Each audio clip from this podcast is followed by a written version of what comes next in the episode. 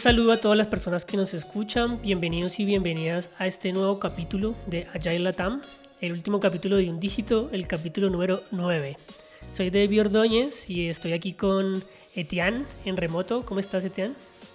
Hola David, eh, muy contento por, eh, por otra vez grabar eh, otro, otro capítulo del podcast y en particular este tema que me parece muy muy interesante que es el, el escalamiento, el scaling, em, que sobre todo con que hay muchas organizaciones hoy en día en esto y, y tratar, de, tratar de entregar algunos conceptos, cómo lo entendemos nosotros, cómo, cuál es la visión que tenemos acerca de eso. Así que muy contento David. Hoy vamos a hablar justamente sobre uno de los temas más comunes cuando hablamos de agilidad, que es ese, que ha despertado mucho interés y también algunas diferencias en los últimos años, eh, que es este tema del escalamiento ágil. Eh, vamos a hacer un recorrido por algunos de los marcos de escalamiento más conocidos. Principalmente son conocidos porque los han impulsado personas o empresas que también son reconocidas en, en ese ámbito. Y obviamente debemos partir hablando de qué es escalamiento en agilidad y Finalmente concluiremos con algunas consideraciones importantes a la hora de decidir escalar. Entonces, partamos definiendo qué es el escalamiento ágil. Eh, lo primero que queremos hacer antes es una aclaración, que es un malentendido que vemos de forma frecuente eh, y lo podemos visualizar un poco en la frase escalar a mi jefe, eh, que en realidad se refiere a levantar o comentarlo a alguien más arriba, más arriba entre comillas, en estos niveles de jerarquía una jerarquía tradicional. No nos referimos a ese tipo de escalamiento y es común que algunas personas se confundan, entonces preferimos aclararlo. Pero entonces, ¿a qué nos referimos? Eh, cuando hablamos de escalar nosotros, podríamos decir que es o debería ser expandir o ampliar algo que ya me funciona de manera local o pequeña, eh, que en este caso sería la agilidad. Es decir, expandir la agilidad que ya me funciona de manera local o pequeña a probablemente el resto de la organización a un scope mucho más amplio.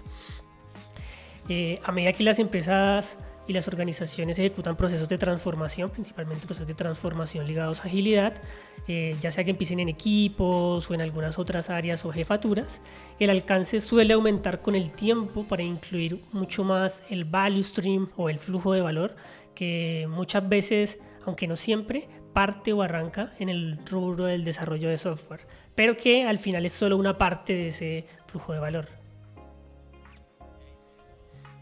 Sí, ahí sobre todo, David, eh, a, medida que se va viendo que funciona, que entrega resultados, de que las personas están contentas trabajando, como que empieza esa, esa ansiedad también o eso de, ah, mira, y lo puedo llevar a otro lado, mira, puedo empezar a, escalar esto. Eh, sobre, sobre todo también que creo que, que un factor que influye también, el hecho de mira, hay otros que están haciendo eh, y que tienen, no sé, no, tienen un equipo, sino que tienen 200 equipos o tienen 30 eh, equipos o agilidad, me dijeron que tenía que ir a full con eso. Creo que también son factores que, que van influyendo en tratar de escalar. Vamos a conversar un poco más adelante acerca de eso también, acerca de eh, algunas estrategias que hemos visto nosotros, porque eh, todo lo de hoy en general se va a tratar de nuestra experiencia, de nuestra visión, de qué cosas hemos visto que, que nos ha funcionado.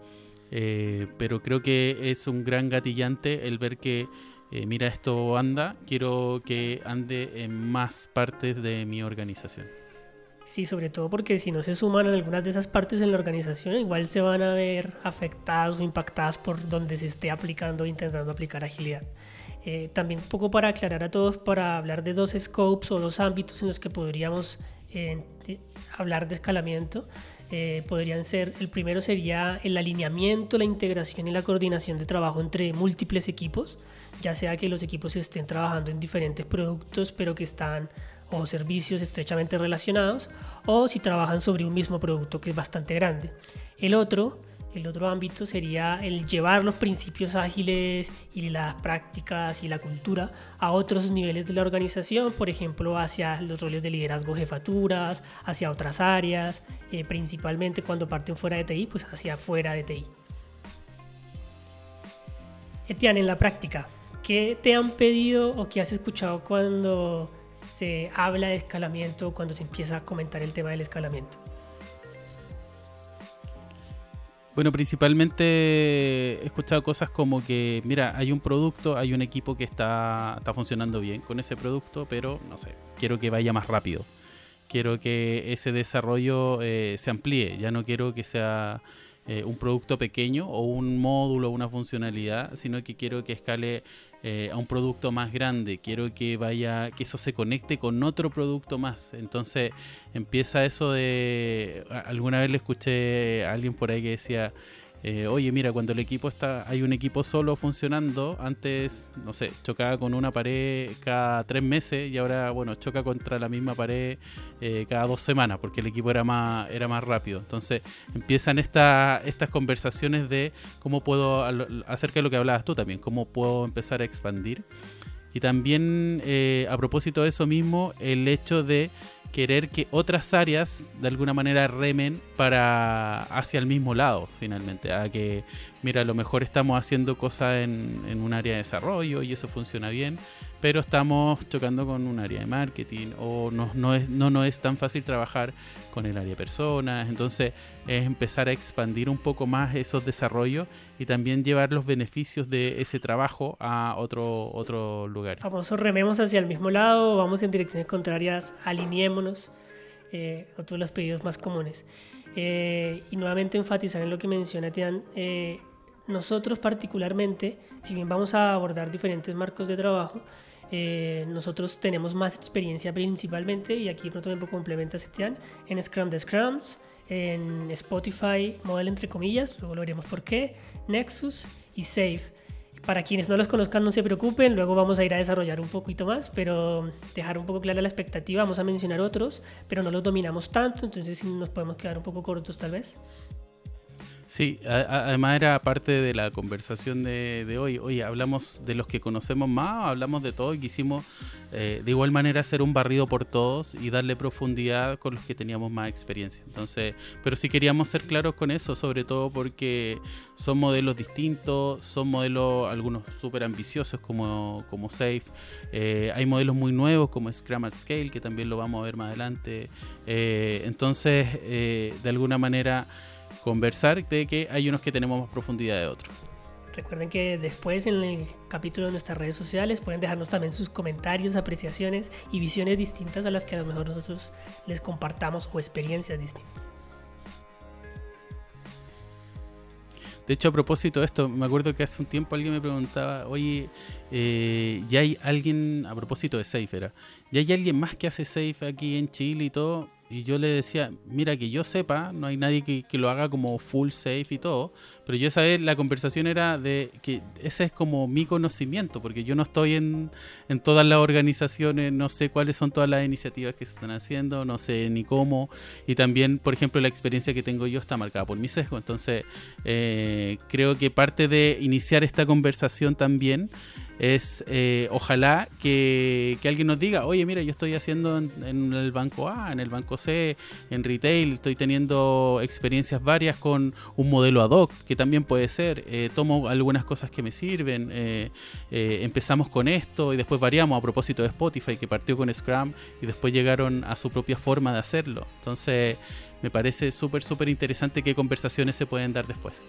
Bueno, antes como para introducir al tema, eh, queríamos comentarles que Charlie Root, en una publicación titulada La tercera ola de la agilidad, que les vamos a dejar en el post del capítulo, eh, que incluye una gráfica bastante ilustrativa de esto de las olas, donde él analiza ya él como un movimiento social con algunos hitos históricos y los divide justamente en tres olas. La primera ola es la de los equipos ágiles, que la aproxima entre el 2001 y el 2015, o donde más hubo como ese auge.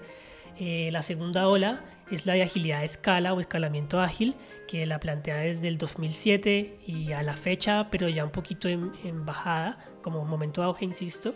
Y la tercera es la de Business Agility, que va desde el 2009 y, también sigue vigente, pero todavía en una parte más, más fuerte, más vigente, más alta.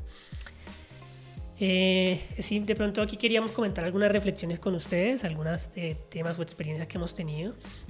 Eh, por ejemplo, podemos ver que eh, en Latinoamérica en particular, este tema de las olas a lo mejor nos ha llegado de diferente manera. Lo hemos percibido y recibido de manera diferente, probablemente un poquito más, contras, más combinado eh, decir estas olas ya no son tanto por la época del, del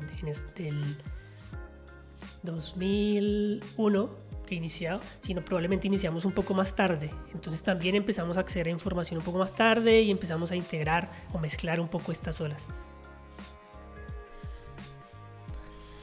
Claro, y ahí sobre todo que quizás nos llegaban informaciones de la primera ola, eh, de cosas que habían funcionado, pero al mismo tiempo, por estos desfases, a veces teníamos información ya de la tercera ola, como que creo que también se, se van mezclando esos matices. Eh, me acuerdo que conversamos cuando preparamos el capítulo también acerca de de cómo las realidades culturales también pueden influir en, en, esta adopción por ejemplo, culturalmente, si es que en, un país hay, temas más jerárquicos o no, o temas de idiosincrasia que también van a matizar la adopción de, estos modelos de escalamiento que, que, al final a mí, para mí también es, es donde radican cosas súper interesantes y muy bonitas de la agilidad que es decir que también va evolucionando y va teniendo matices y alguien puede reinterpretar cosas. Eh, ojalá aparezcan nuevos modelos también de, cosas que se están aplicando hoy en día. Eh, como por lo menos yo me suelo tomar los modelos, son como, como referencias que me ayudan mucho, como, como ver cómo lo están haciendo otros, pero también siempre depende mucho del contexto donde lo apliquemos, depende mucho de lo que queremos lograr, hay objetivos distintos en algunos lugares, entonces me parece súper, súper interesante lo que pasa con estas mezclas, David. También me acordaba de que no nos pasa solo con el escalamiento, sino que hay otros modelos. Eh, yo hablo, por ejemplo, de los millennials y la conceptualización de los millennials o de las generaciones o de diferentes temas bien disímiles que se construyen modelos muy, muchas veces a partir de realidades europeas, pero sobre todo muy norteamericanas. Entonces, claro, nosotros las hemos vivido y asimilado de otras maneras. E incluso hacía el comentario de los millennials porque me gustó un análisis una vez acerca de que el millennial latinoamericano es muy distinto al millennial norteamericano y poco se elaboran esos modelos a partir de nuestra realidad, que a lo mejor estaría interesante empezar a desarrollar un poco más eso. Otra de las preguntas que me genera el, la gráfica de las olas o que nos genera es, vemos que la ola del escalamiento va en declive o va un poco en bajada que nos hace un poco la pregunta de si será que eh, si no hemos pasado las primeras dos olas o si alguna organización todavía está en la primera ola de equipos o segunda ola de escalamiento. La pregunta es, ¿estamos atrasados o vamos tarde? Ya deberíamos eh, haber incorporado eso a lo mejor y estar hablando solamente de otro nivel. Eh, no es una aseveración, sino es más una reflexión a, a considerar a partir del análisis que hace Charlie Root.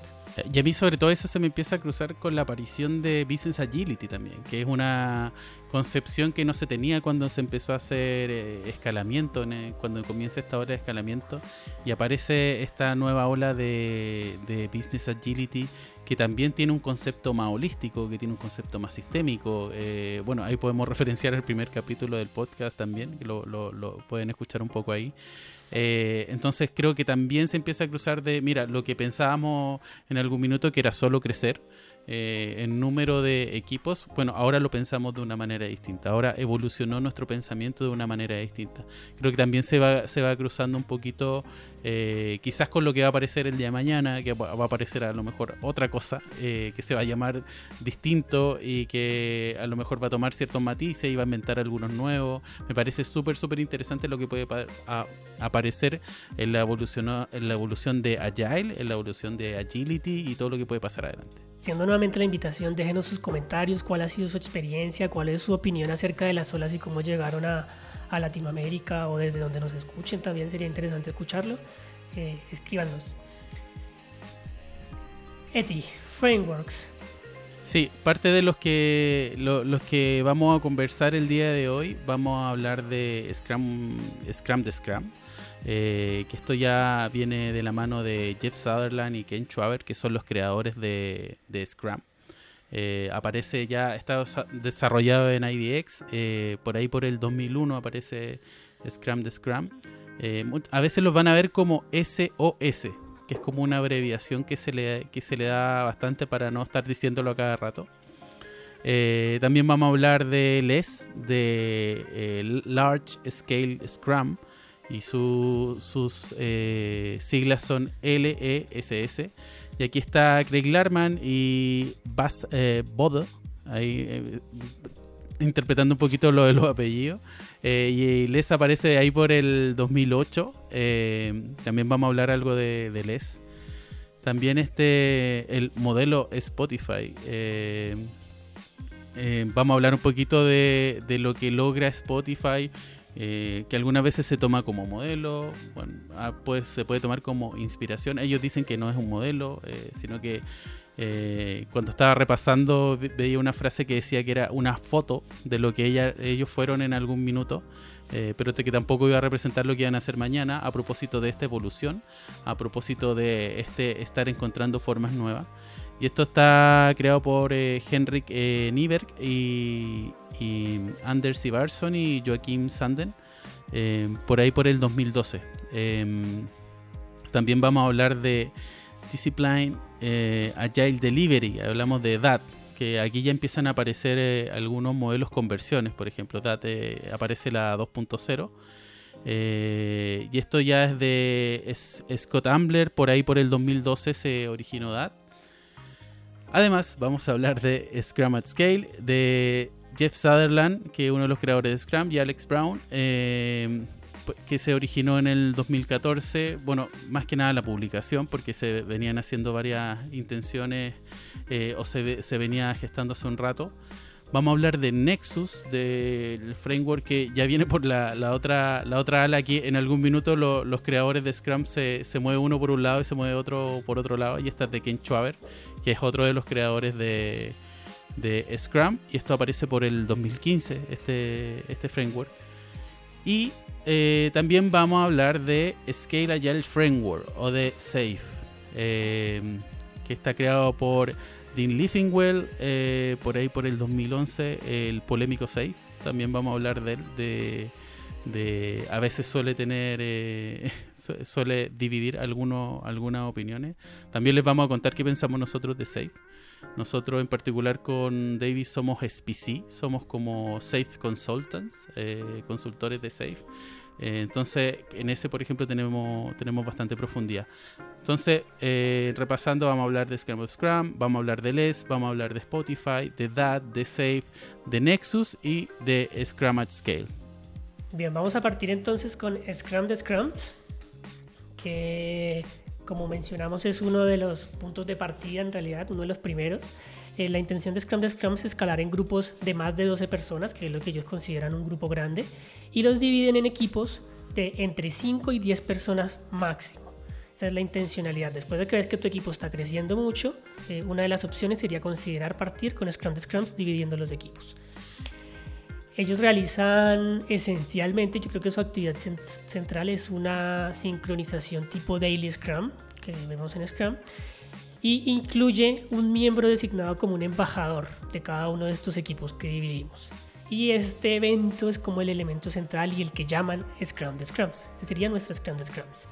Tiene la misma dinámica, también la intencionalidad es que dure aproximadamente 15 minutos y las preguntas que usan de referencia vendrían a ser qué ha hecho mi equipo eh, hasta ahora, desde la última vez que nos vimos y que podría afectar a otros equipos. Es decir, la misma analogía de la daily, de la daily del equipo, pero ahora hablando sobre su equipo en completo y no solo sobre él. ¿Qué hará mi equipo antes de que nos volvamos a ver y que pueda afectar a, a otros equipos? ¿Y qué problema enfrenta mi equipo que podría necesitar o requerir ayuda de otro equipo para resolverlo? Bueno, y, a propósito aquí, David, vamos a mencionar bastante Scrum porque, bueno, es uno de los frameworks más utilizados eh, y es el core de muchos de estos modelos de escalamiento y aquí eh, hay, una, hay una prueba de eso. Eh, de hecho, cuando, vamos cuando hablemos de Scrum at Scale, toma Scrum de Scrums como un núcleo, como base muy fuerte de, en su manera de organización. y me parece súper interesante esto, como que ya con solo representantes tratas de empezar a abordar el tema de las dependencias, el tema de los problemas de coordinación, de retrabajo, que son típicos problemas de escalamiento, sobre todo, de que nos puede pasar que tenemos a dos equipos eh, desarrollando la misma funcionalidad y como tenemos estructuras tan grandes, puede pasar. Eh, o cómo empiezan los temas de seguridad alineados, los temas de arquitectura, los temas de alineamiento en general, que empieza a pasar, eh, hoy lo veía a propósito del modelo, a propósito de Spotify, de cómo empieza, hay que jugar entre el alineamiento y la autonomía finalmente con los equipos. ¿Cómo llegamos a que el equipo sí tenga autonomía, pero siga alineado? Que es uno de los grandes desafíos en general en la organización. Sí, eh, les vamos a dejar también en el, artículo del podcast eh, un documento que es el, el, que describe por primera vez Scrum de Scrums, que es un artículo de Jeff Sutherland es como les mencionamos hace un rato con sus experiencias en IDX. Si alguien quiere profundizar un poco más, hay bastantes igual interpretaciones o reescrituras de lo que es Scrum de Scrums. No ha mutado tanto, no es algo que evolucione demasiado. Entonces, eh, si quieren ir a la fuente original, las vamos a dejar compartida. Y bueno, ahora cuando, cuando hablamos un poquito de lo que logró Spotify con su, entre comillas, modelo, eh, ellos partieron utilizando Scrum como parte de su estructura y al poco tiempo vieron que eh, esa manera em, o, les quedó corta o, quisieron eh, aventurarse eh, a ser más agile más que Scrum.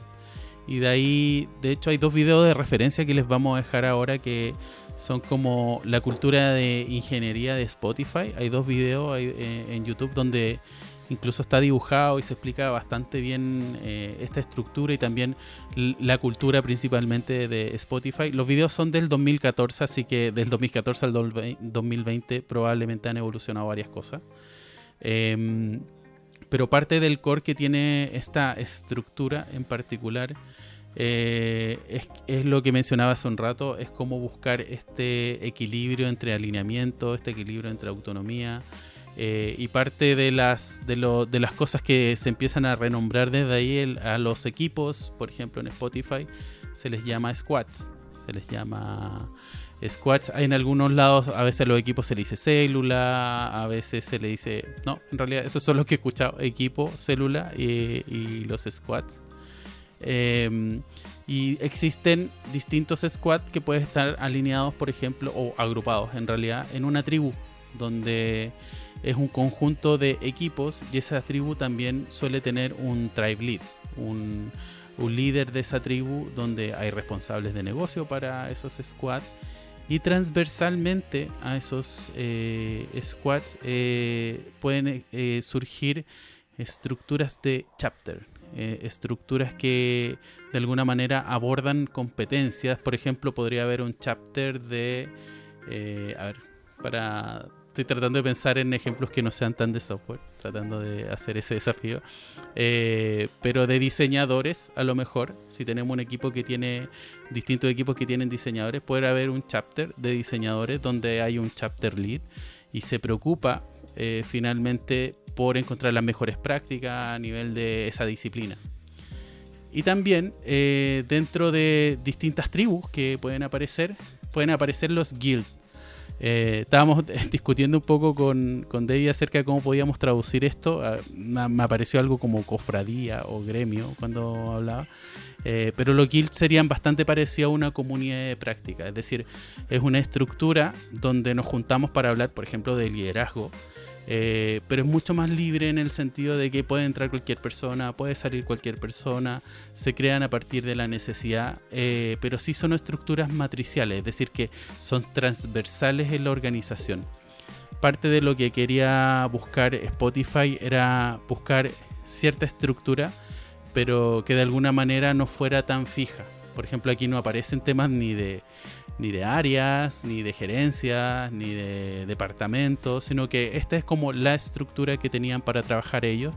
Sobre todo en el 2014 ellos mencionaban que ya habían crecido y eran 1.200 personas, entonces necesitaban organizarse. Cuando partieron generando el primer producto, les era más fácil, pero de a poco necesitaron organizarse de manera distinta. Por ejemplo, algo de lo que mencionan es que desacoplaron los equipos eh, desacoplaron la, la, funcionalidad completa. Eh, ¿A qué me refiero con eso?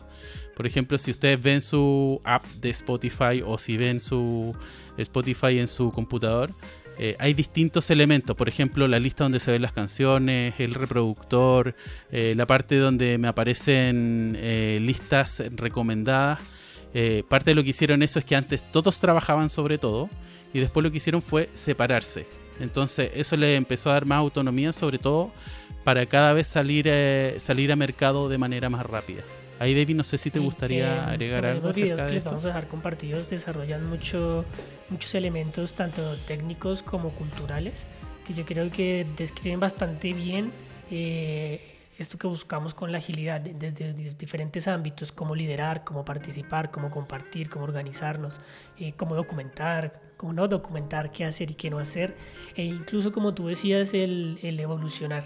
Eh, Henrik Niver y, Anders Iverson escribieron un documento en el que detallan también, no está solo el video, también los que prefieren leer está un, un documento que también se los vamos a compartir. Y ellos dicen, no inventamos este modelo, Spotify está, como cualquier buena compañía ágil, evolucionando rápidamente. Y esto es solo una instantánea de nuestra forma actual de trabajar, un viaje en progreso, no un viaje completado. Para cuando leas esto, las cosas ya han cambiado y para cuando ustedes nos escuchen seguramente también ya habrán cambiado todavía más. Entonces eh, me parece eh, interesante cómo lo desarrollan y cómo lo explican. Y yo creo que el hecho de que lo hayan transmitido de forma como tan visual y tan clara también ha ayudado a que se propague eh, un poco elementos del modelo. Curiosamente este, esta organización de tribus, chapters, squads y guilds es una de las cosas que más se ha propagado y que la vamos a ver de hecho repetirse eh, o reinterpretarse y adecuarse con otros nombres en otros marcos, en otros modelos y, o en aplicaciones ad hoc en, diferentes organizaciones. Y por ejemplo, una de las preguntas que, que surge ahí es, eh, yo he visto personalmente charlas donde personas de Spotify hablan del modelo Spotify y charlas donde personas de Spotify hablan de que Spotify no es un modelo. Por eso siempre usamos las comillas en el modelo eh, porque se hace mucho la apología de este fue nuestro proceso, partimos con Scrum, evolucionamos, pero como que tienes que vivir tu propia experiencia. Aún así, se ha propagado de forma masiva. Bueno, sí, David. De hecho, yo creo que eh, parte de esa adopción también es la simpleza que tiene, que tiene esta forma, eh, que de alguna manera es liviana. yo partí, en particular la, la vi en una, una telco en la que estuve en algún minuto una empresa de telecomunicaciones y también he visto varias cosas similares. Actualmente estoy en una empresa de retail donde también se están haciendo varias cosas similares con eso. Sí me parece interesante de las veces que las vi que igual eran adaptadas, adaptadas desde ahí. Eh, pero era, era un modelo de referencia. Sí, yo también la he visto bastante aplicada también con estos otros conceptos que hablábamos, de pronto renombrar por comunidades, etcétera pero de pronto una de las más interesantes como para salir un poco de solo el software, por ejemplo, yo reestructurar un área de finanzas, eh, planteando esencialmente como estructura base y core y como que les hacía todo el sentido y como que pudieron visualizar cómo todo podía eh, destrabarse y cómo podían resolver muchos de sus impedimentos a partir de una base muy Spotify. Entonces también es un, un experimento, una experiencia interesante de agilidad con Spotify o, o ideas de Spotify en finanzas. Y ahora vamos a hablar de Nexus, ¿no? Vamos a hablar de el framework Nexus que está muy muy de la mano de la Scrum ORG también, de Scrum.org. Eh, y de una, de alguno, como lo entiendo yo, una extensión de ya lo que es Scrum, que van súper alineados. Eh, con Scrum.org decidió proponer este marco que si ustedes ven las imágenes, que también se las vamos a poner ahí en el post, del el dibujito de los eventos, actividades, roles, eventos, roles, artefactos de Scrum y el de Nexus, tendrán que detenerse a analizarlo para ver las diferencias. Y lo que ellos en esencia hacen es, claro, ampliar o extender o modificar un poco algunas cosas para que Nexus no rompa, sino que sea totalmente consistente con Scrum. Eh, los elementos centrales de, de, Nexus, que también tiene roles, eventos y artefactos, eh, presta mucha atención a las dependencias y sobre todo a la interoperación y para eso adecua un poco sus eventos. Sí, algo, algo que quería mencionar. A propósito, hace poco estamos, hemos estado actualizando nuestro sitio inspiritlatam.com eh, y justo ahora que lo mencionaba se me ocurre que incluso pusimos un navegador donde puedes escuchar el capítulo directo eh, en la página. Eh, y creo que se podría complementar bien con las imágenes a propósito a medida que vayamos, que vayan escuchando, que incluso también lo podrían ir viendo eh, en imágenes las cosas que le estábamos explicando, se me ocurrió recién, ojalá sea, sea de ayuda cuando salga el capítulo, porque siempre algo que lo que tratamos es que sale el capítulo y viene apoyado por este artículo en nuestra sección de podcast, a, propósito de lo que mencionaste en Sí, yo creo que va a ayudar muchísimo si están escuchándonos y tienen la posibilidad de abrir el sitio y el, artículo en este momento, ir siguiéndonos desde ahí también, creo que les va a ayudar muchísimo más a tener como esta visión de, de esto que les vamos comentando. Bien, em, Nexus está diseñado principalmente eh, pensando en equipos de entre 3 eh, o entre 3 y 9 equipos Scrum, es decir, usa como base Scrum también como lo planteamos, y trabajan en un único product backlog. Conceptualmente tienen un único product backlog que se distribuye entre, entre, estos 3 a 9 equipos que se espera entreguen un incremento de producto que esté integrado entre ellos. ¿vale? En esencia abordan eh,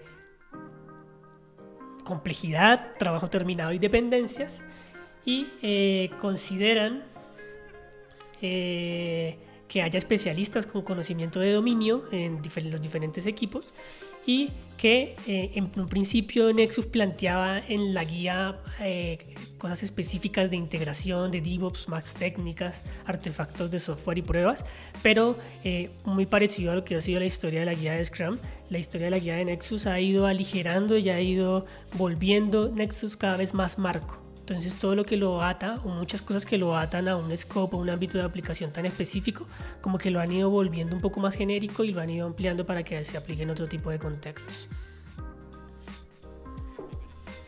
Sí, ahí me parece interesante, David, lo que, lo que mencionaste de incremento integrado, que es como de no es solo de que yo entrego algo sobre lo sobre mi producto, sino que eso efectivamente tiene que estar alineado, tiene que estar, eh, tiene que eh, fusionarse, complementarse muy bien con el trabajo de los otros equipos. Eh, tiene que de alguna manera unirse en una pieza que eventualmente podamos poner en el mercado, pero que no esté rota de alguna manera, o que no venga con algo con, con, con algún problemita ahí y, en particular esta estructura lo ayuda a, propósito del, del, equipo que creo que va a mencionar ahora más adelante de, de quien tiene la contabilidad y eso eh, a propósito de tratar coordinar eh, de ir coordinando la cadencia es decir la, la, forma en que se repiten los eventos la forma en que esto en, en que estos equipos van interactuando. Me parece muy importante eso del, del incremento integrado lo mencionas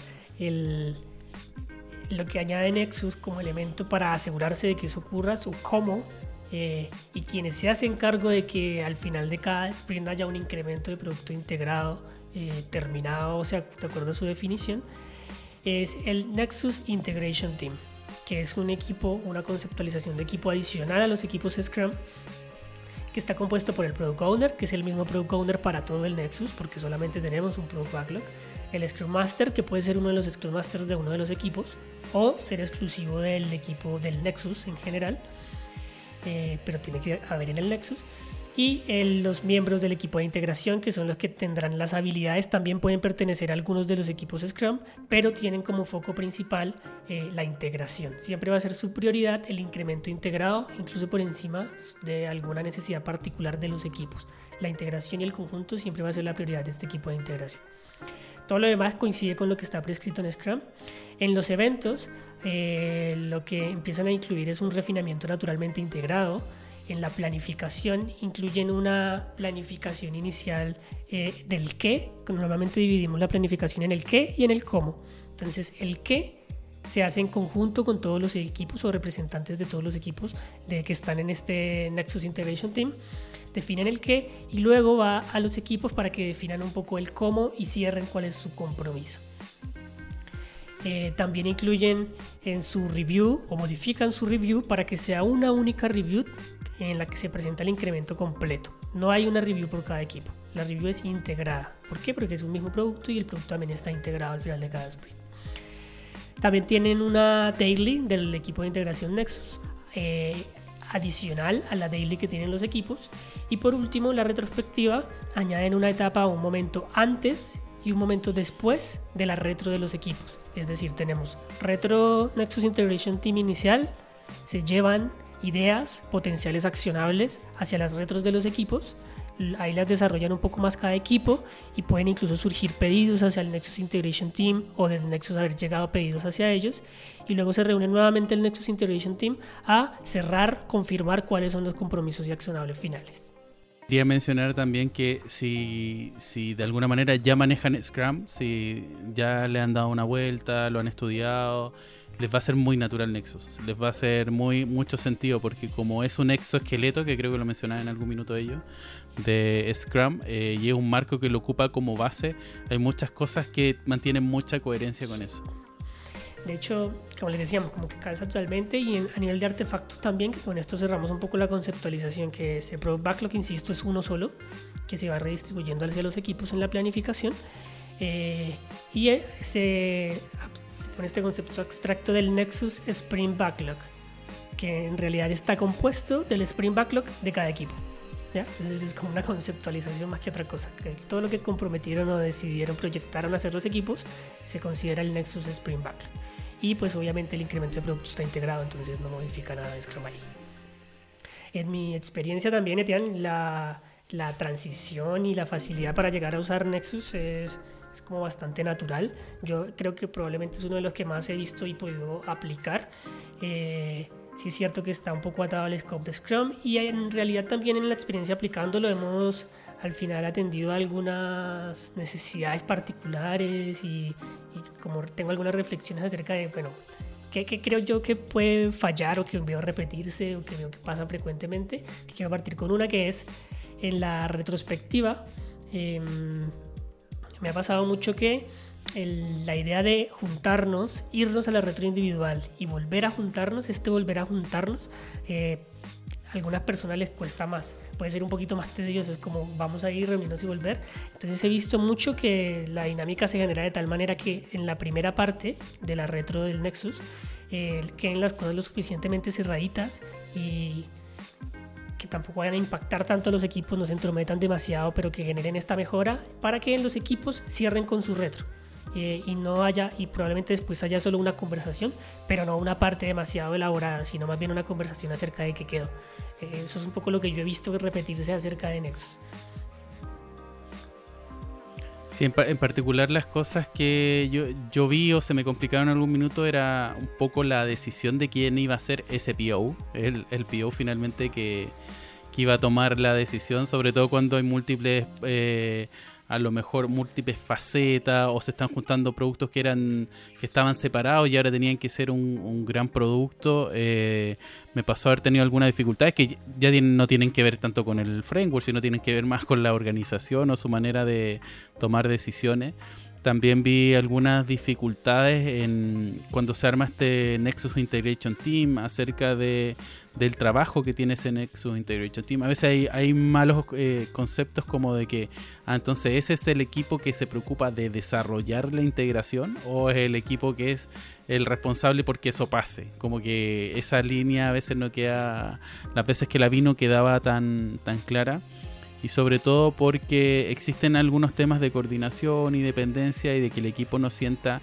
que este Meta Framework es una carga más con respecto a estos eventos que tiene. Em, una, vez me acuerdo que estaba, con un, equipo y me decía como, oye, esto de Scrum igual tiene muchos eventos porque tiene eh, la calendarización de, no sé, del Q, tiene la reunión, una reunión de estatus, eh, tiene el comité de... Y yo le decía como, eh, pero eso depende más de tu organización más que Scrum, porque si me pongo a sumar los eventos en menos tiempo del que me comentas tú. Hay muchas veces que es como que está esa percepción que tiene que ver con las implementaciones, no necesariamente con el, con el marco. Eh, o con el marco de trabajo y creo que desde ahí también el, el comentar de ojalá estemos haciendo bien Scrum antes de querer escalar. Eh, y esto también va para cualquier framework. Ojalá hayamos tengamos cierta base eh, higiénica para poder hacer un, un escalamiento porque los si tengo algún problema a nivel de equipo, eso también va a escalar junto con, eh, con el producto que quiera hacer. Y si el problema, no sé, era uno, después va a ser 10 porque lo voy a tener por todos los equipos que ya tenía. ¿Sí, David? ahí está la dificultad, ¿no? Primero madura, trata que tus equipos maduren. Si tienes resuelto Scrum, y los eventos y ya no se cuestionan este tipo de cosas, como que es muy natural y muy fácil la transición. Pero claro, si tienes resuelto Scrum, tienes dos Product Owners. Entonces ahí entra la primera conversación de, bueno, ¿quién debe quedar como Product Owner? Entonces, claro, yo confieso que eh, al final en algunos casos hemos terminado con dos Product Owners. Eh, y como que la forma en la que lo manejamos es, bueno, vamos para trabajar los dos juntos, pero eh, tiene que haber uno de ustedes, y vamos a decidir quién, que es el que va a cortar una decisión en caso de que no estén de acuerdo. Y eso es como yo creo que lo central ahí de que no, después no se vayan a quedar enfrascados o vayan a ir en direcciones distintas. Entonces tienen que estar muy alineados. Y al final hemos tenido que ceder a que estén los dos, pero que alguno asuma como el product owner finalmente del Nexus a la hora de cortar decisiones. Y la... Y la, te, iba a mencionar también sobre las dificultades del Nexus y el Nexus Integration Team. Eh, me parece muy interesante Nexus que yo creo que se, se autorregula bastante bien. Yo personalmente he visto como el proceso de resistencia inicial, como, o a veces ahí en Scrum como otra daily, a muy naturalmente, muy entre ellos y muy en sus propias retros, muy, muy rápido en realidad dicen, no, si es necesaria la DELI. Y ahora dicen, bueno, ya, pero es que esta DELI no tiene que ser de esto, tiene que ser de esto, pero es que falta tal persona. Tal persona ahora hace falta en el Nexus, eh, porque siempre está como desinformado y no están sincronizados.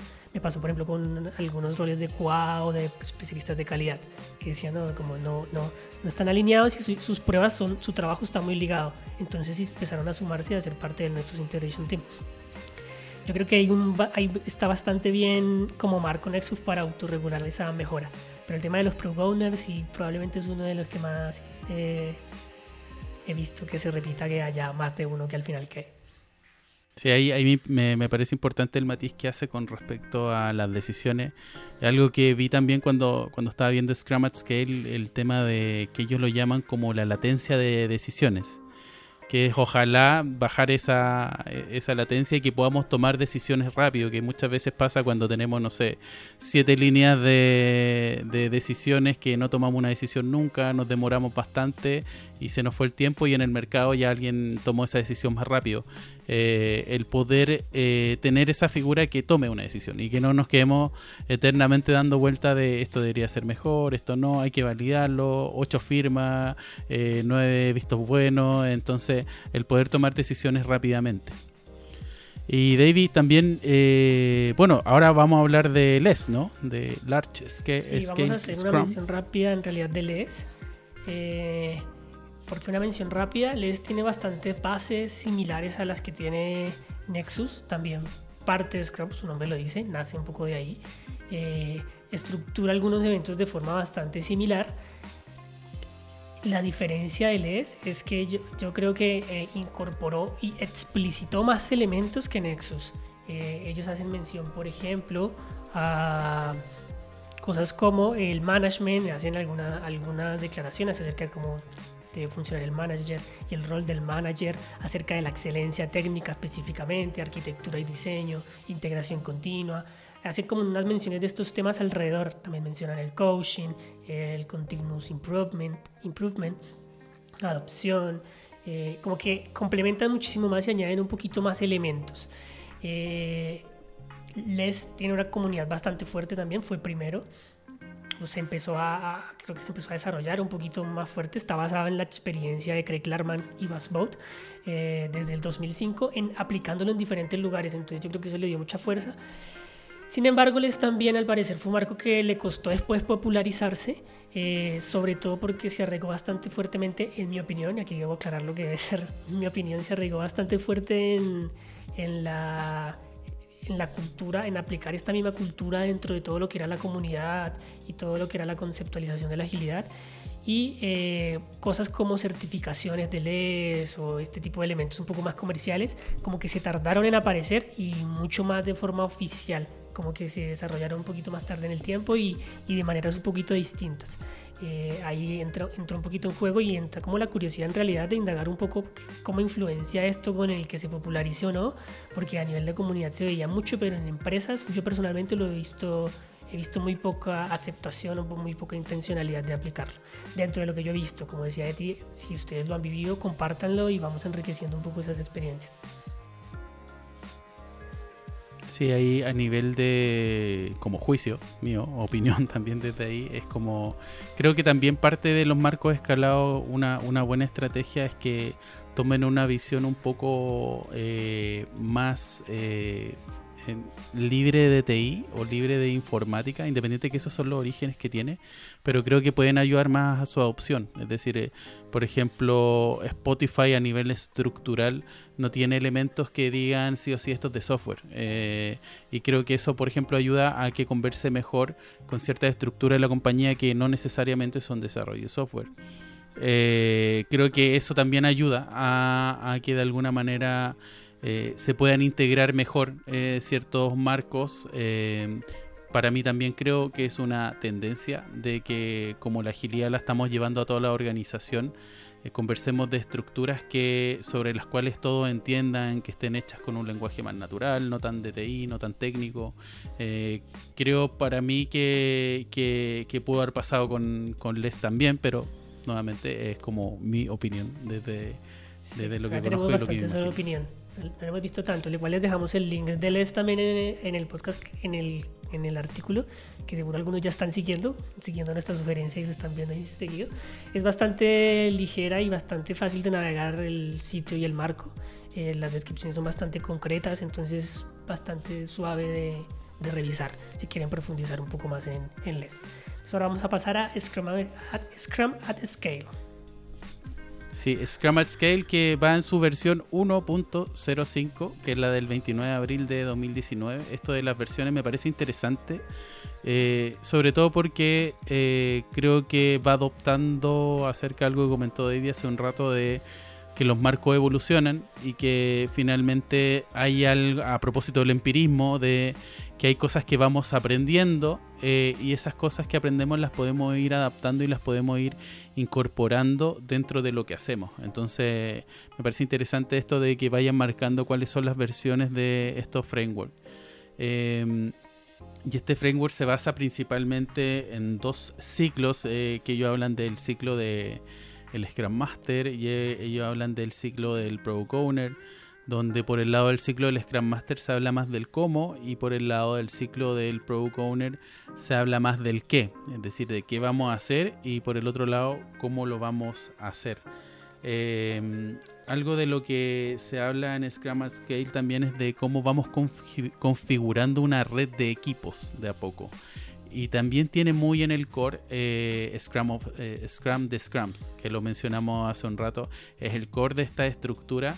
En algún minuto ellos hablan de que em, tratan de llegar a un, a un máximo de 4.6, por ahí lo hablan de, de 5 equipos para esta, para esta estructura, porque según una investigación de Harvard era un número apropiado de agrupación de personas. Entonces ellos lo extrapolaron a agrupación de equipos y que se mantuviera así. Entonces la idea eh, principal que tiene Scrum at Scale es como dar una escalabilidad, lineal eh, dentro de la organización y también cómo adoptar eh, business agility dentro de la organización, cómo tener una agilidad de negocio dentro de la organización. Bueno, y los componentes de este de estos dos círculos que le mencionaba, de estos dos ciclos, eh, eh, de parte de de parte del ciclo del Scrum Master está el Team Process, que es decir, cuál es el proceso que tiene el equipo. Eh, también está la mejora continua y cómo se van removiendo impedimentos la coordinación entre los distintos equipos, eh, cómo está el delivery también, cómo está la entrega ahí incluida.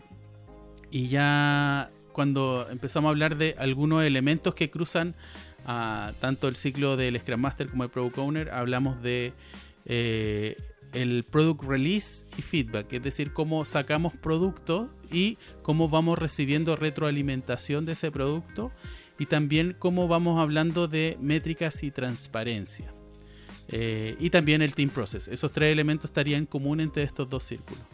Y cuando hablamos ya más del otro lado, del de Product Owner, eh, hablamos de que está encargado de la visión estratégica, está encargado de la priorización de lo que hacemos, la priorización del backlog, también de cómo descomponemos el trabajo y cómo lo refinamos y también de eh, cómo planificamos estas distintas salidas, cómo planificamos lo que vamos a hacer durante el ciclo. Y finalmente, eh, lo que reúne esos dos ciclos es que vamos haciendo incrementos de productos. Bueno, aparecen distintos roles eh, como eh, un Scrum Master del Scrum of Scrum. Después aparece eh, un Chief Product Owner también que está dentro del equipo de Product Owner que se van juntando.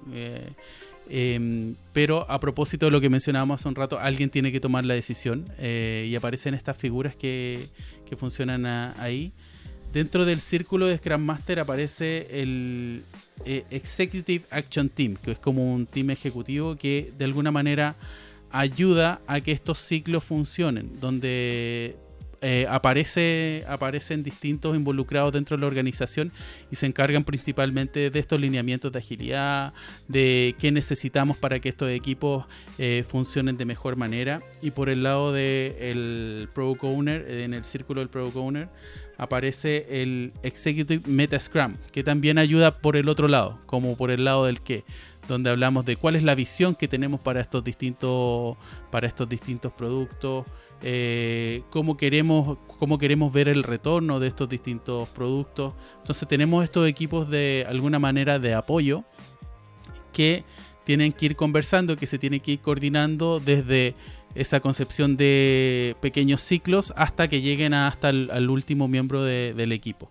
Eh, por eso les decía que Scrum de Scrums eh, funcionaba muy bien con esto y lo toma como core finalmente.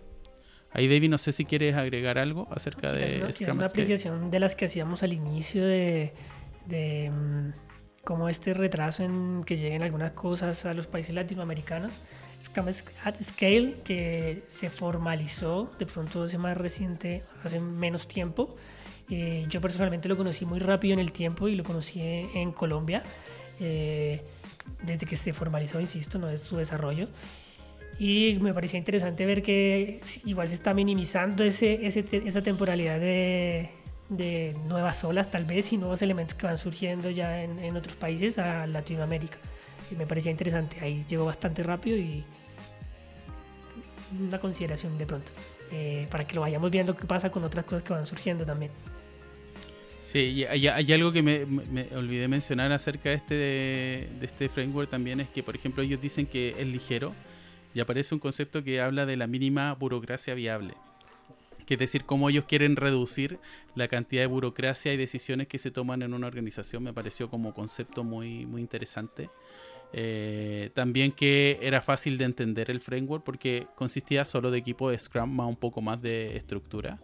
Pero que también, como, eh, como frase también que aparece en Scrum, que es difícil de dominar porque es un nuevo modelo operacional, es un nuevo modelo de funcionar. Em, también se mencionaba en algún, en algún minuto como estrategia el establecer un modelo de referencia es decir, un modelo donde funcione bien, y después que los equipos tomaran ese modelo de referencia para ver cuáles eran las mejores prácticas, para ver a qué se iban eh, apegando y desde ahí empezar a escalar. Eh, eso muy alineado a lo que conversamos hace, hace unos momentos de, eh, mira, ojalá funcione bien de primera manera y a partir de ahí voy escalando para que vaya tomando otros lugares en la organización. Bien, súper. Listo, vamos a dar paso, si te parece, a DAT, a Disciplined Agile Delivery, eh, que es uno de los marcos o modelos un poco menos conocidos, eh, más conocidos como nombre bastante, pero de pronto menos desarrollados, yo creo, en Latinoamérica, en lo que yo he participado hasta ahora. Eh, y quiero entender por qué y lo vamos a ver un poquito desarrollando de qué se trata DAT. Bueno, eh, DAT podríamos traducirlo como entrega ágil disciplinada, de forma como muy literal. Eh, y hace honor ese nombre a dos fuertes focos que tiene, que es la entrega y la disciplina. Eh, se autodefine como un enfoque ágil híbrido, principalmente porque se basa y usa prácticas técnicas y estrategias de otros marcos y métodos ágiles, y de hecho los toma y los considera para algo que ellos llaman diferentes ciclos de vida. Entonces es como que es un marco que tiene múltiples formas, marcos internos para aplicar según los distintos equipos. Y esto lo hace partiendo de la base de que no todas las empresas son iguales. Eh, se plantea también como orientado a objetivos. Y eh, una cita que me, dejó, eh, me quedó marcada de su discurso es que hablan de pragmatismo por sobre idealismo. Eh, ellos lo llaman como ser consciente de la empresa y de la realidad de la empresa y de dónde están. Eh, también es escalable. Y eh, un aspecto que es posible, la, la, base, o sea, DAT, DAT en realidad hace parte de algo que se llama el kit de herramientas de Disciplined Agile o Toolkit de Disciplined Agile. Y es como solo una parte de ese kit. Eh, y a partir de ahí es donde podemos verlo como un marco de escalamiento, porque en un principio podría orientarse solamente a, equipos y a diferentes formas de trabajar con equipos, pero han empezado a, desarrollar estos ciclos de vida y estos elementos distintos que le permiten llegar principalmente hasta el nivel de programa, eh, hasta donde logramos revisarlo. Que de hecho es uno de sus ciclos de vida. El programa es uno de sus ciclos de vida. Sí, más adelante vamos a entrar un poquito, tenemos una matriz al, que construimos con, con David y vamos a comentar un poco esto, a qué nos referimos con programa, a qué nos referimos con equipo, a qué nos referimos como portafolio y cómo vemos nosotros que cada uno de estos frameworks impacta cada uno de esos niveles, por decirlo así. Eh, pero más adelante lo vamos a conversar también. Eh, el simplificado aumenta un poquito el scope de lo que hemos visto hacia atrás, así como de pronto Nexus, LES y Scrum at Scale aumentan un poco el scope de eh, Scrum de Scrums. Eh, DAT intenta aplicar un poquito más el scope de los anteriores. Eh, intenta un poquito, digo yo, porque igual hay muchos, como muchos matices entre en qué abordan y qué no abordan en sus modelos. DAT también declara algunos roles primarios y algunos roles potenciales de soporte, que son como especialistas, como que plantea que los equipos en realidad están compuestos más como por generalistas y hay algunos roles demasiado especialistas que tienen que estarse moviendo un poco más a través de los equipos. Eh, dentro de los básicos sorprende que ellos plantean ya explícitamente el rol del team lead y el architecture owner, por ejemplo, que yo creo que es algo que lo diferencia de otros marcos. Eh, ellos tienen una adaptación propia del manifiesto ágil, que es de Disciplined Agile Manifiesto. Si la quieren ver, la dejamos el link para que luego profundicen un poco más y la consideran como la base de, su enfoque. Una de las consideraciones que, que, ha hecho que sea sujeto de muchas críticas, eh, que no sé si todos los que nos escuchan lo conocerán, pero es que hace parte, podríamos decir que oficialmente de PMI. Y claro, cuando pensamos en PMI, algunos empiezan a asociar directamente a modelos más, más tradicionales y a estructuras un poco más tradicionales. Eh, en mi opinión, eh, DAT conecta mucho con lo que ya se hace hoy en muchas organizaciones. No soy experto en DAT, pero creo que conecta mucho viendo un poco su estructura, sus roles. Eh, e incluso yo podría decir que hay muchas cosas mucho más parecidas a DAT que hasta Scrum, que hasta otros elementos, otros marcos que que lo que ellos realmente creen que están haciendo y como que de pronto si tiran un enfoque de partida por este estilo a lo mejor generarían menos fricción.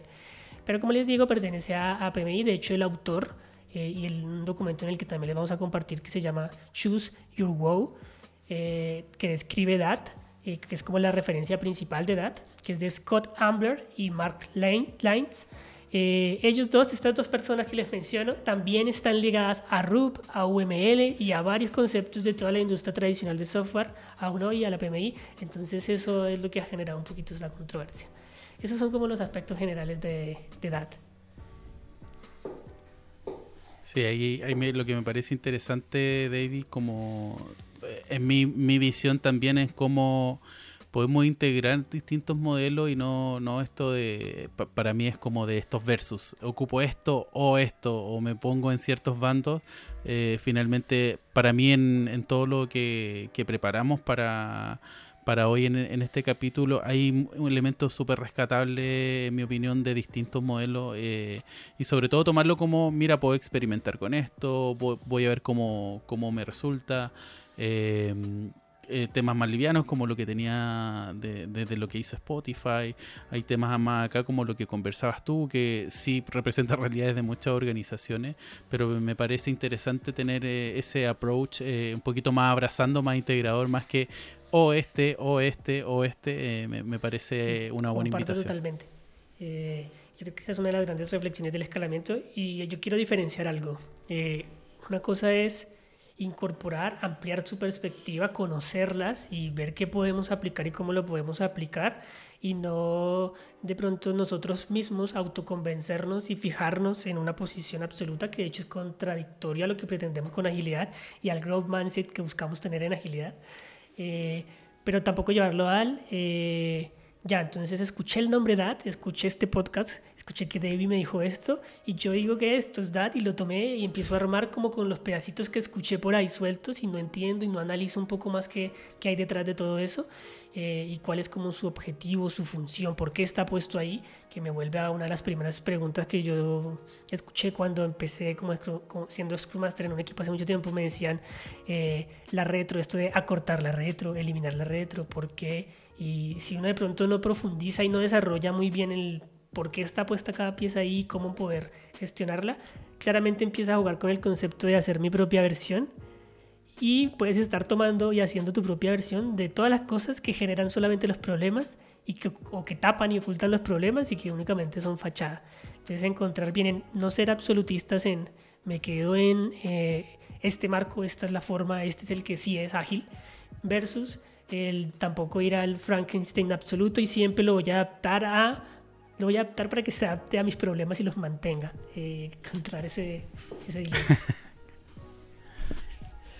Sí, y sobre todo de, en base al chujarí que empecé a hacer el, el chu y me voy al ri inmediatamente. Como que ya lo dominé en una semana, así que voy a, voy a ir a mi, a mi propio framework. A mí, yo igual comparto eso, comparto lo de ojalá profundizar antes de ver qué quiero cambiar, y, pero también de, de entender el contexto y, ver también que a lo mejor hay cosas que me suman más y como suman menos, pero sí darle una oportunidad, un rato por lo menos. Entrada para empezar a hablar de Safe.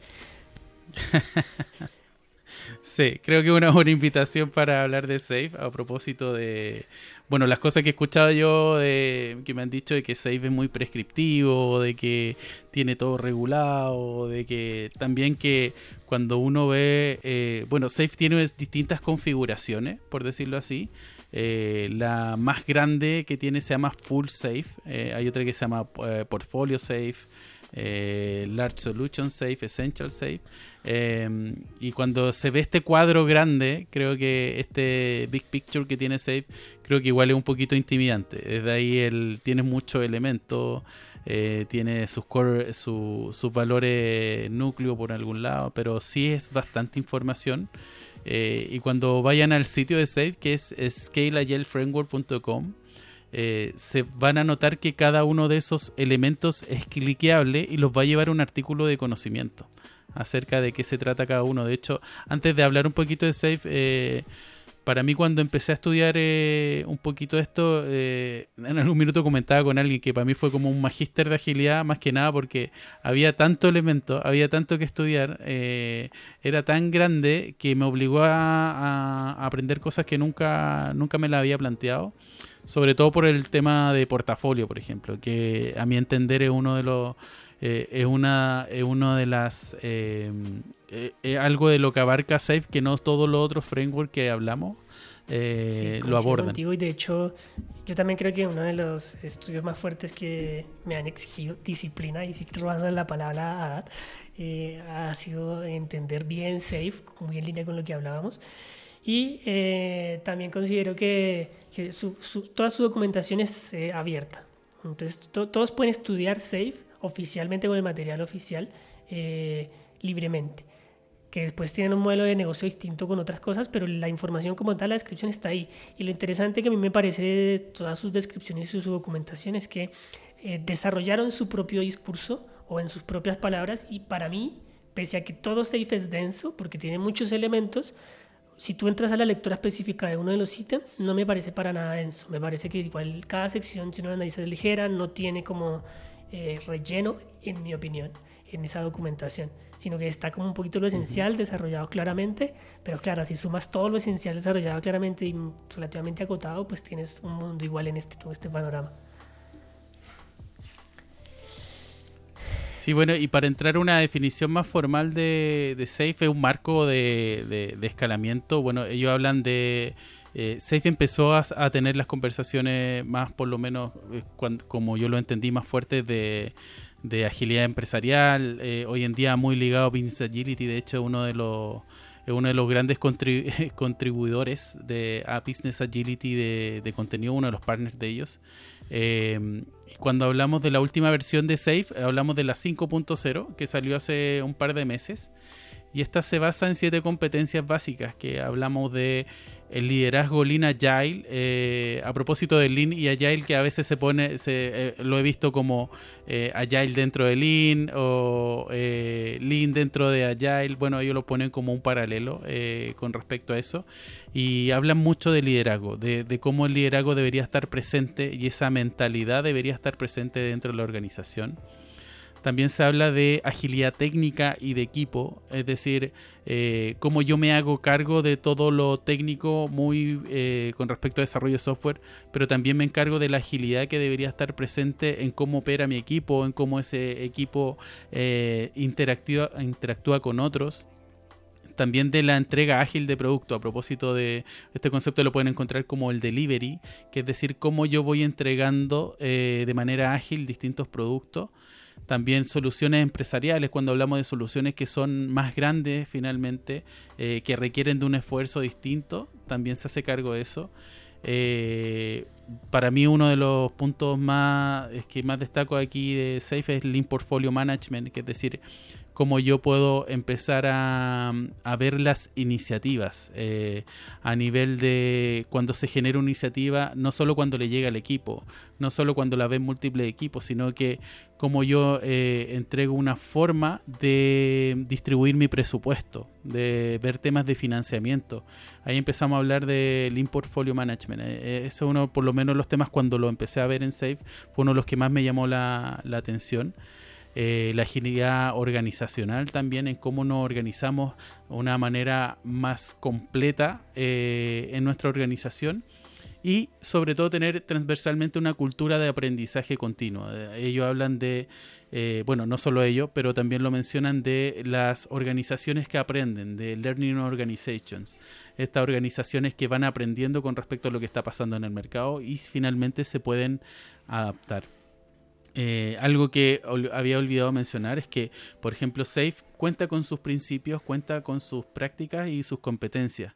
Sobre todo ellos hacen una distinción de principios que eh, funcionan en la agilidad, pero sobre todo de eh, principios y prácticas que son em, inherentes al escalamiento que es decir, que hay cosas que son muy particulares del escalamiento, como el lineamiento que tenemos que tener, como el manejo de dependencias que tenemos que tener, cómo se comunican eh, unos elementos con otros. Em, y también, por ejemplo, aparecen distintos elementos muy de safe, por ejemplo, los trenes, eh, los Agile Release Trains que aparecen en safe, que son una manera de abordar los flujos de valor, las cadenas de valor. David va, a hablar un poquito más adelante acerca de eso, eh, de los value stream. Eh, y una de las cosas que se hace en Safe es organizar a los distintos equipos en value streams, en flujos de valor, y esos pertenecen a un tren que está conectado, que entrega cada cierto tiempo, y todos los equipos se alinean a esos tiempos. Eh, que hablamos de, en, base a Save, a los program increments, a los incrementos de programa, y todos de alguna manera están alineados a cuándo se va a entregar ese gran despliegue de producto. Em, no sé, David, si tú recuerdas algún otro elemento de, de Save que te llame la atención. Em, hay un elemento que me parece bien interesante, que lo incorporaron también hace poco, que es conceptualizar o empezar a conceptualizar en realidad el cómo aplica todo esto para instituciones de gobierno o para entidades de gobierno o para interactuar directamente con gobiernos. Eh, yo creo que no, no, había visto que ningún, ninguna propuesta se metiera tan directamente a, a empezar a proponer, bueno, ¿cómo cambiamos esto? Que algunos incluso le podrían llegar a tener cierta resistencia. Yo he tenido igual buenas experiencias con entidades de gobierno, afortunadamente, eh, pero el, el, es un approach que no había visto en otro marco. El, ahora, por lo demás, todo, safe, en realidad muchas de sus prácticas o elementos o componentes eh, no son nuevos. y por eso ellos mismos también se autodefinen como una base de conocimiento, principio, prácticas y competencias integradas y comprobadas, es decir, ya se han usado y ya las usan probablemente algunos de ustedes, muchas de ellas. Entonces nos da este panorama eh, general. Sí, eh, creo que igual es importante mencionar el matiz porque, por ejemplo, eh, el Scrum de Safe no es el Scrum 100% de la guía. Tiene algunos matices. Lo que entiende Safe por Kanban también tiene algunos matices con, con, con Kanban original, por decirlo así. Eh, entonces creo que igual es importante mencionar esas distinciones de cara cuando lo estén estudiando, SAFE, es la visión de SAFE de esos distintos elementos y cómo deberían configurarse y cómo deberían trabajar. Eh, algo que estaba recordando recién eh, era acerca de esto último que están integrando en esta versión 5.0 del customer, customer Centricity, es decir, cómo tenemos un desarrollo eh, finalmente centrado en el cliente. Esto es muy de la visión de Business Agility, eh, muy full de acá, eh, pero creo que es un muy buen elemento que, que se incorporó ahora. y también me estaba acordando de una PI planning quizás hace algún tiempo ya que eh, sobre todo estos grandes eventos masivos. Cuando hablamos de SAFE hablamos de mucha gente, cuando hablamos de un tren hablamos hasta 200 personas. Entonces tenemos estos grandes eventos como la, la PI Planning donde los tenemos a todos juntos planificando a todos divididos en su equipo, a todos viendo qué es lo que vamos a hacer, cuáles son las dependencias entre los distintos equipos, cuáles son los hitos que vamos a entregar, eh, cuáles van a ser los riesgos que estamos mitigando, los que estamos tomando en este gran evento que, que, que según, según pueden durar un día, puede durar dos días. Eh, mucha más información más detallada la van a encontrar en la página de Safe, pero me, estaba acordando un, poco esto, de esta masividad que tiene Safe. Ellos en algún minuto hablan de que tienen un caso con donde se creó un avión completo utilizando Safe, donde tenían distintos elementos, distintos equipos trabajando en los cinco continentes. Entonces, eh, algo interesante también a propósito de eso es que Safe tiene casos, tiene casos de, de, éxito donde efectivamente lo pudieron implementar y eso los pueden, los pueden buscar en su página. Eh, y desde ahí también eh, me acuerdo el ejemplo de John Deere con la visión que tenían también, pero yo lo veo a propósito de lo que mencionaba David hace un rato como una gran base de conocimiento y como alguien, como finalmente como quienes tienen una visión y esa visión la explicitan, eh, que creo que para mí igual eh, tiene, tiene cierto valor, eh, porque entregan de, mira, esto no funciona a nosotros, esto yo lo entrego, esto te lo muestro, y no tanto de, porque podrá tener muchos críticos, pero esta es una manera que ellos están explicitando que le ha funcionado. De hecho, ellos llaman a sus casos casos de estudio. Eh, me parece un ejercicio interesante indagar sobre sus casos de estudio y yo creo que aquí voy a hacer un, inclusive una, una, pausa respecto a cómo nosotros estamos refiriendo a Safe. No, no, no, creo que Safe resuelva todos los problemas, no es la bala de plata nueva, la que sí es. Eh, no es perfecto tampoco. Eh, hay muchas críticas con mucho sustento también que, igual está interesante conocer, analizar y, reflexionar, tampoco como pasarte todo. Lo mismo, volvemos a la misma reflexión, no es quedarte con este método o con otro método y yo defiendo o ataco, sino encontrar ese qué elementos tiene y qué no, que, y cómo lo entendemos en profundidad yo creo que Safe al ser tan denso, y es correcto lo que dice Tian, adapta, todo lo que propone lo adapta un poco, lo ajusta para conectarlo justamente a su propio modelo. Es decir, el value stream lo desarrolla y lo genera y lo propone de una manera bien particular que de pronto no es como el value stream que se conoce de forma más clásica en producción o la priorización, que son de los pocos marcos que se aventuran a proponer una forma específica de priorización que se llama eh, WSJF, que de hecho no es tampoco de SAFE, viene de otro lado, pero también ajustan un poco para que calce con todo su modelo, utilizan Fibonacci, por ejemplo, utilizan estimación relativa, eh, pero considerando todas las variables. Eh, entonces es interesante como ver esa reflexión no es que tenga todo perfecto, de hecho el Customer Centricity se puede ver de dos maneras. Que yo lo leí hace poquito en una crítica y es cómo recién lo incorporaron, eh, cómo puede ser si es Agile. Y la, la, otra es, bueno, se están empezando a incorporar algo que, que era central, que era obvio, que a lo mejor lo metían por los laditos, pero no lo hacían explícitamente. Y es como parte de esa, que lo que me parece interesante de ese es de esa adaptación, de sus cinco versiones van haciendo cambios sustanciales sobre lo que van metiendo, incorporando, ajustando y se arriesgan, experimentan en realidad. Cuando lanzaron por primera vez su roadmap de implementación de Safe, que es aquí una de las cosas más fuertes, que es que eh, su modelo comercial está totalmente atado a las certificaciones. Eh, o muy atado a las certificaciones, tienen muchas certificaciones y en su implementation roadmap plantean muchas certificaciones eh, y esto es uno de los puntos fuertes como de, crítica hacia ellos, pero el desarrollo que le dan y la profundidad, por ejemplo, también veo que es de los pocos que se aventuran a hacer certificaciones técnicas y metodológicas y en, de negocio y en, como en distintos ámbitos. Eh, insisto, no es blanco y negro, tiene muchos matices, muchos grises, muchos, eh, muchas cosas que van en el gusto. Otra de las críticas fuertes tiene que ver con su, el preservar la jerarquía, el cómo preserva las jerarquías de las organizaciones. Y algunos dicen como que agilidad no busca eso, busca trabajos más en red, muy de aplanar. Eh, yo creo que esto es totalmente subjetivo también, es interpretaciones de agilidad, de cómo lo ve cada uno, eh, cómo lo perciben y cómo lo interpretan y lo aterrizan. Yo por lo menos hasta ahora no he visto ninguna empresa que no, no fuera ágil, que haya iniciado una transformación hacia agilidad, que no tenga o que haya quitado por completo sus jerarquías. No la conozco, ninguna, ninguna ha eliminado el management. Si bien ha reestructurado capas de management, ha cambiado estilos de liderazgo, han hecho, fomentado formas distintas. Eh, yo creo que es un hecho de que hoy todavía las organizaciones que no nacen ágiles, sino que se intentan transformar, tienen jerarquías. Entonces se hace un poco cargo de eso sin taparlo. Eh, y eso también le genera ciertas dificultades, porque algunos de estos roles favorecen a lo mejor algo pragmático, algo del delivery, algo de coordinar tanta gente, pero puede poner en detrimento algunos elementos de colaboración y de el cómo la autoorganización y la toma de decisiones más distribuidas.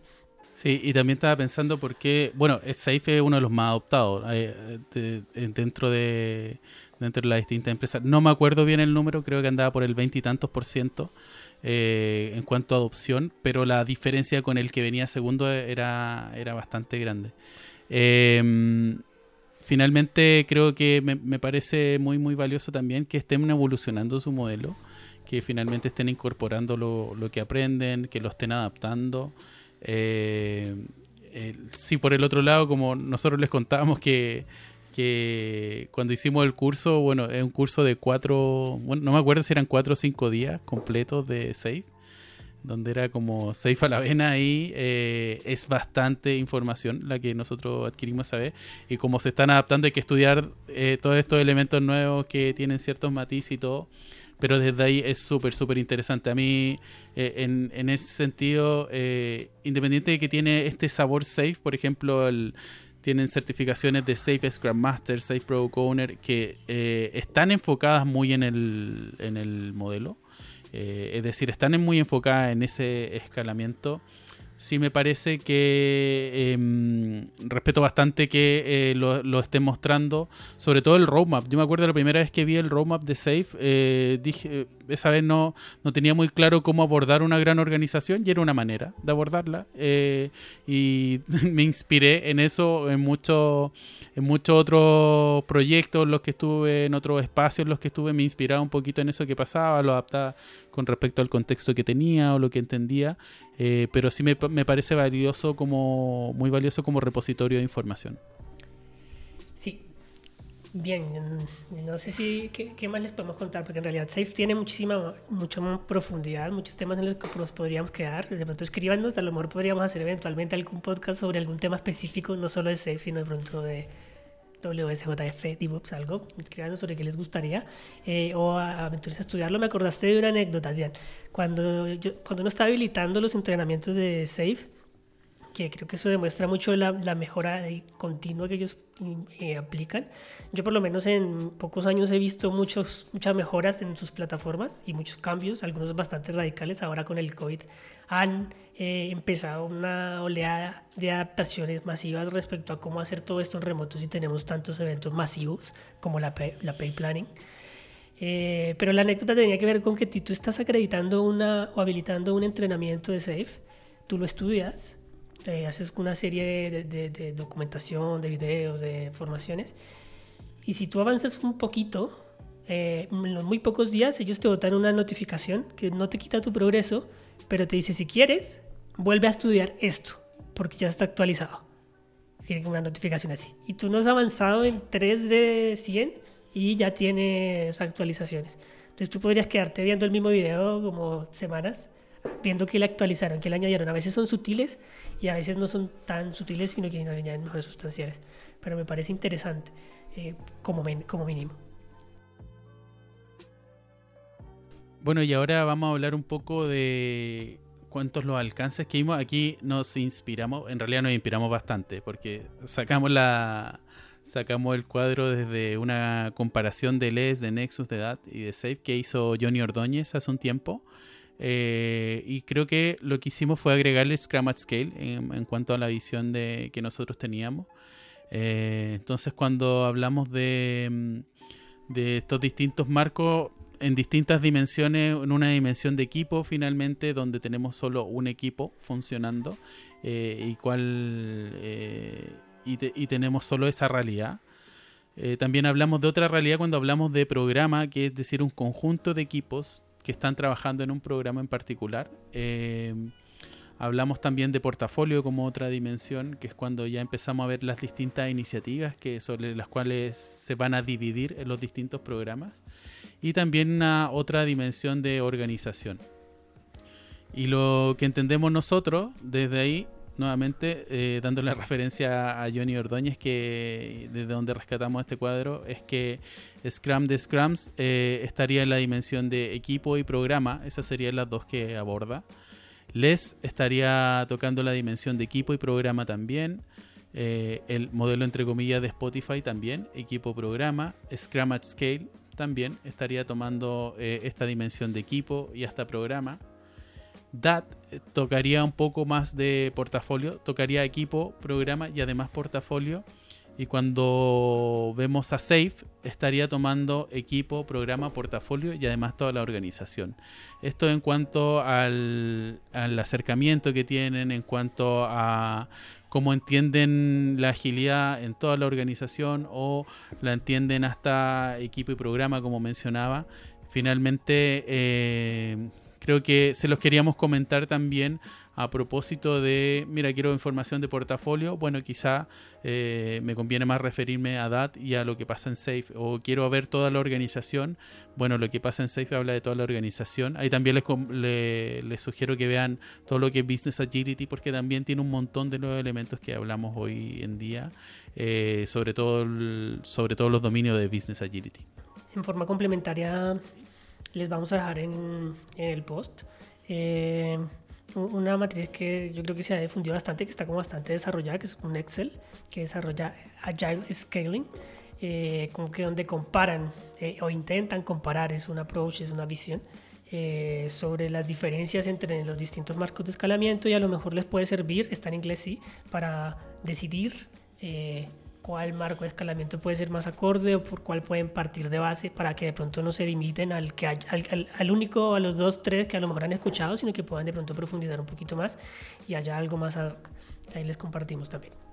Y ahora le queríamos compartir algunas consideraciones. Este ha sido un capítulo largo. Bastante largo. eh, me, lo, me Sí, me lo imaginaba largo cuando empezamos a planificar o empezamos a ver los elementos que íbamos a preparar.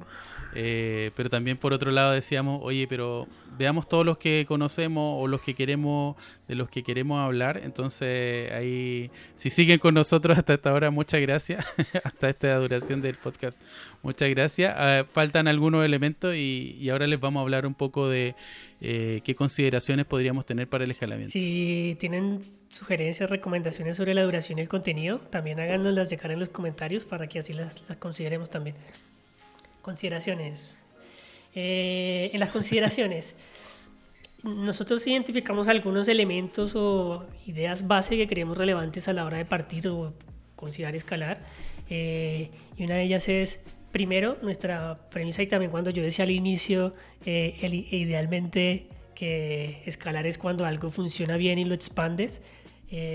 nosotros partimos de tener equipos ágiles lo más maduros que sea posible. Es decir, trata de aplicar agilidad de incorporarla, de desarrollar esta mentalidad eh, en pequeña escala en algunos equipos primero y madurarla un poco. Porque si no, es muy fácil escalar los problemas que tienes. Eh, puede ser más costoso eh, e incluso algunas organizaciones que han hecho approaches demasiado costosos, el problema que han tenido es que empiezan a descalificar o a temer a ciertas cosas de agilidad porque claramente fallaron por su approach, por su forma. Entonces, si vamos a escalar, que es propagar algo que funciona bien, propaguémoslo partiendo por hacer que funcione bien primero en algunos equipos maduros. Sí, ahí me, me, aparece, recordé un poquito cuando he escuchado en algunos espacios de, oye, lo de la agilidad no funciona. Eh, también tiene que ver con a veces hay, algunas implementaciones que tienen ciertos matices, eh, quizás no la agilidad. No digo que la agilidad sea 100% para todos tampoco, porque creo que eh, creo que ahí también tengo opiniones al respecto. Creo que no, no es para todos y depende mucho del contexto y quién lo quiera y a quién le, le sea más de uso. Pero creo que sí hay que hacer de repente esos matices desde el origen y con la implementación y lo que vivió cada uno. Así es. Eh, el segunda, la segunda consideración es escalar con los objetivos y las necesidades claras. Eh, si a lo mejor el objetivo que en este momento se plantearon y definieron es queremos, nuestro objetivo es escalar per se, eh, hay un problema con el objetivo, hay, hay un objetivo, una meta que no está clara.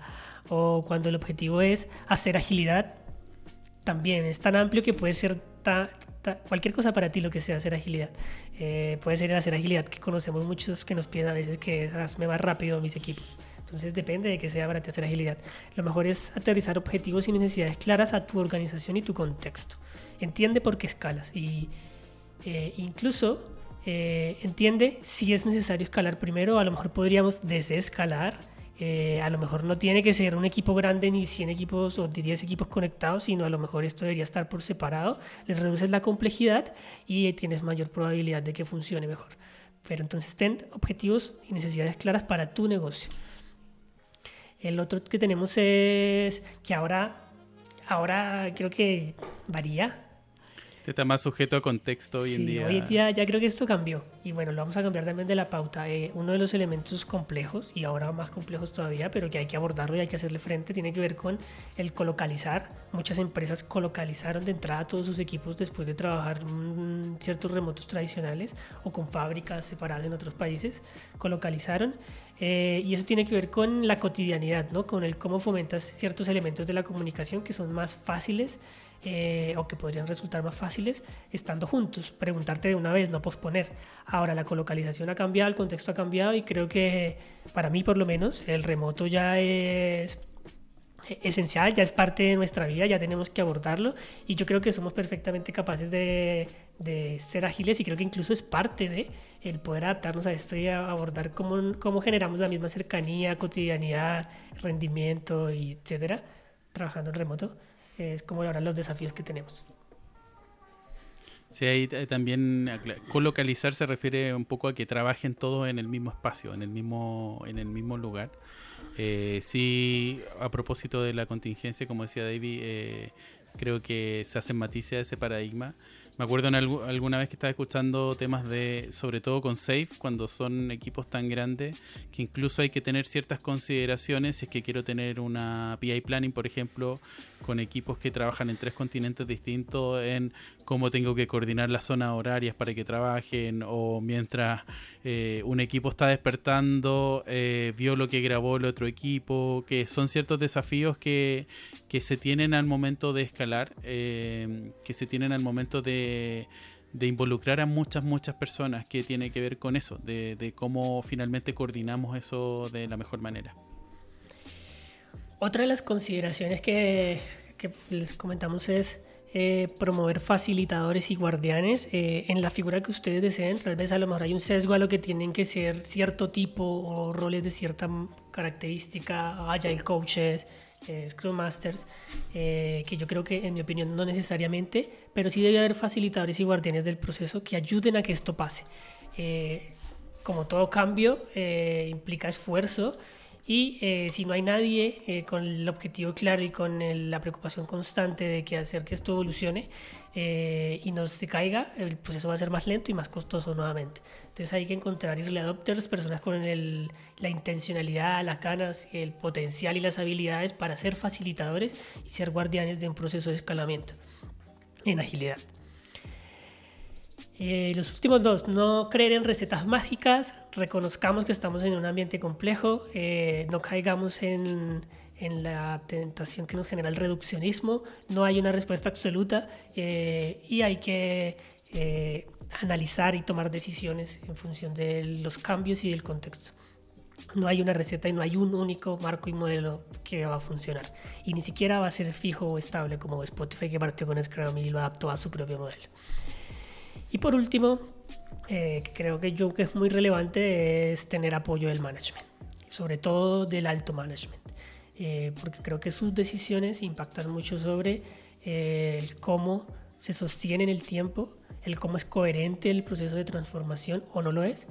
Y creo que un proceso largo en equipos puede perfectamente ceder o pararse o detenerse, incluso como romper parte del proceso con decisiones que pueda tomar el management si ellos no están desarrollando esta mentalidad también. Sí, me, este, o sea, todo me parece muy interesante, este me parece igual muy, me parece clave, sobre todo lo que mencionaste de coherencia, eh, de la coherencia desde que si alguien toma una, en realidad, si tomamos una decisión, si vamos por cierto rumbo, es que respetemos eso, respetemos esa coherencia también desde quienes efectivamente lo empujan y son coherentes y quienes no también. Hay muchos casos en que se menciona de, ser explícitos con eso, de si hay alguien que no quiere participar de esto, también ofrezco camino eh, como de cómo mantenemos la coherencia de los líderes desde ahí para poder apoyar esto.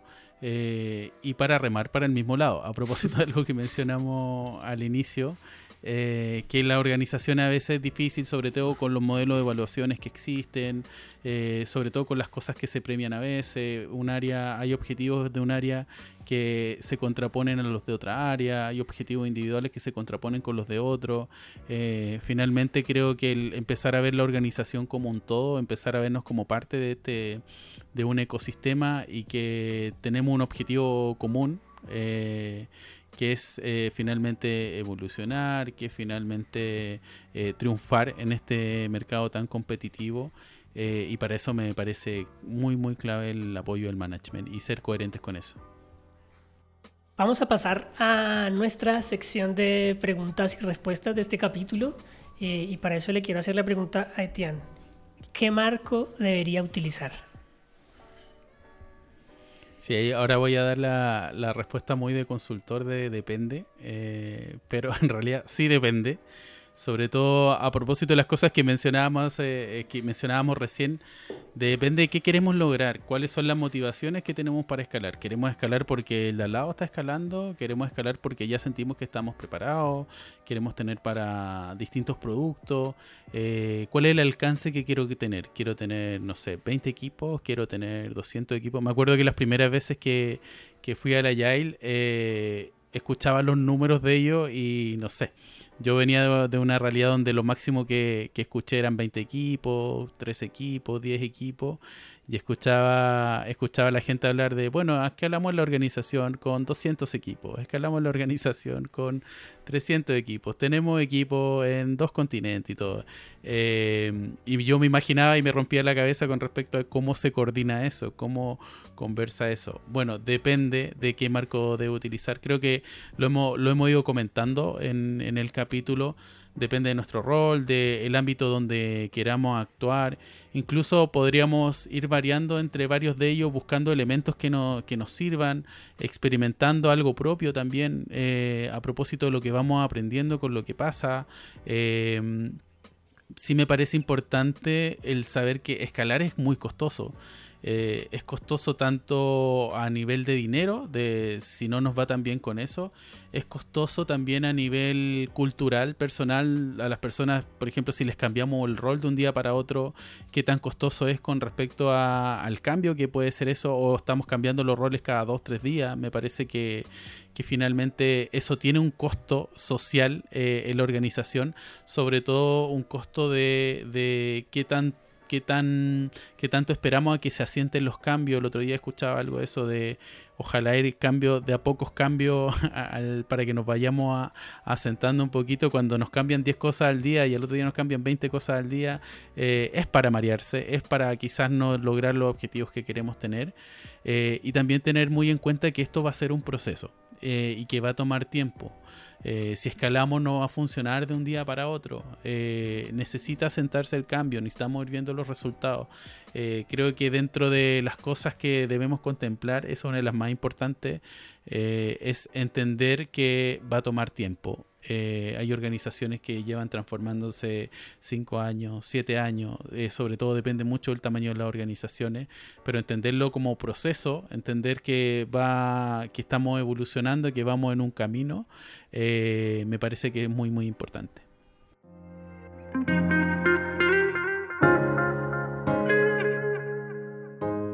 Bueno, y ahora para nuestro diccionario eh, vamos a hablar de qué es un value stream o cadena de valor. Estábamos hablando hace rato con David cómo lo definíamos. David, cuéntanos, ¿qué es un value stream? Podríamos definirlo como un conjunto ordenado de actividades y procesos de inicio a fin que realizan las personas o los equipos de un producto o servicio para, esto es central, entregar valor al cliente. Eh, lo más importante del concepto es cómo se usa eh, mapearlo, medirlo, mejorarlo. Y hay diferentes propuestas para hacer todo esto. Safe tiene una, pero hay diferentes scopes, DevOps y los diferentes movimientos DevOps tienen otras. Pero esto y toda esta profundidad es otra historia y dará para otro capítulo. Eso, eso. y bueno, ya estamos cerrando este capítulo. Miren, nosotros en tiempo de duración, no sé cómo va a quedar editado, pero llevamos un minuto 40. Eh, les damos muchas gracias si todavía están ahí escuchando el capítulo. Eh, si tienen cualquier comentario, cualquier opinión, les estamos haciendo la invitación para que nosotros vayamos adaptando los capítulos con respecto a que lo que le haga más sentido. También si tienen ideas de capítulos. Eh, hace poco estábamos discutiendo un poquito ya de qué más hablamos y tenemos ciertas ideas de lo que nosotros creemos que puede interesarle, pero si ustedes nos van dejando ideas, mejor todavía porque a lo mejor aparece algo que ni siquiera nos hemos planteado. Eh, los pueden dejar en nuestras redes sociales, los pueden dejar en Instagram, los pueden dejar en, LinkedIn, nos pueden dejar en Facebook también y nos van a encontrar como Inspirit Latam. También lo pueden, lo pueden hacer eh, utilizando el hashtag Ayalatam, como el nombre en Spotify que tiene. Y en nuestro sitio web en inspiritlatam.com, en la sección, podcast, ahí van a encontrar también todas las referencias que damos nosotros. Eh, solemos escribir un artículo por cada uno de los, de los capítulos. Eh, así que la invitación está ahí a que ojalá vamos a tener más feedback de ustedes para los próximos capítulos que vienen. Les damos Muchas, muchas gracias, David. Ahí no sé si quieres decir algo más. Muchísimas gracias a todos, sobre todo por su tiempo y por favor, déjenos sus comentarios. Chao. Muchas gracias.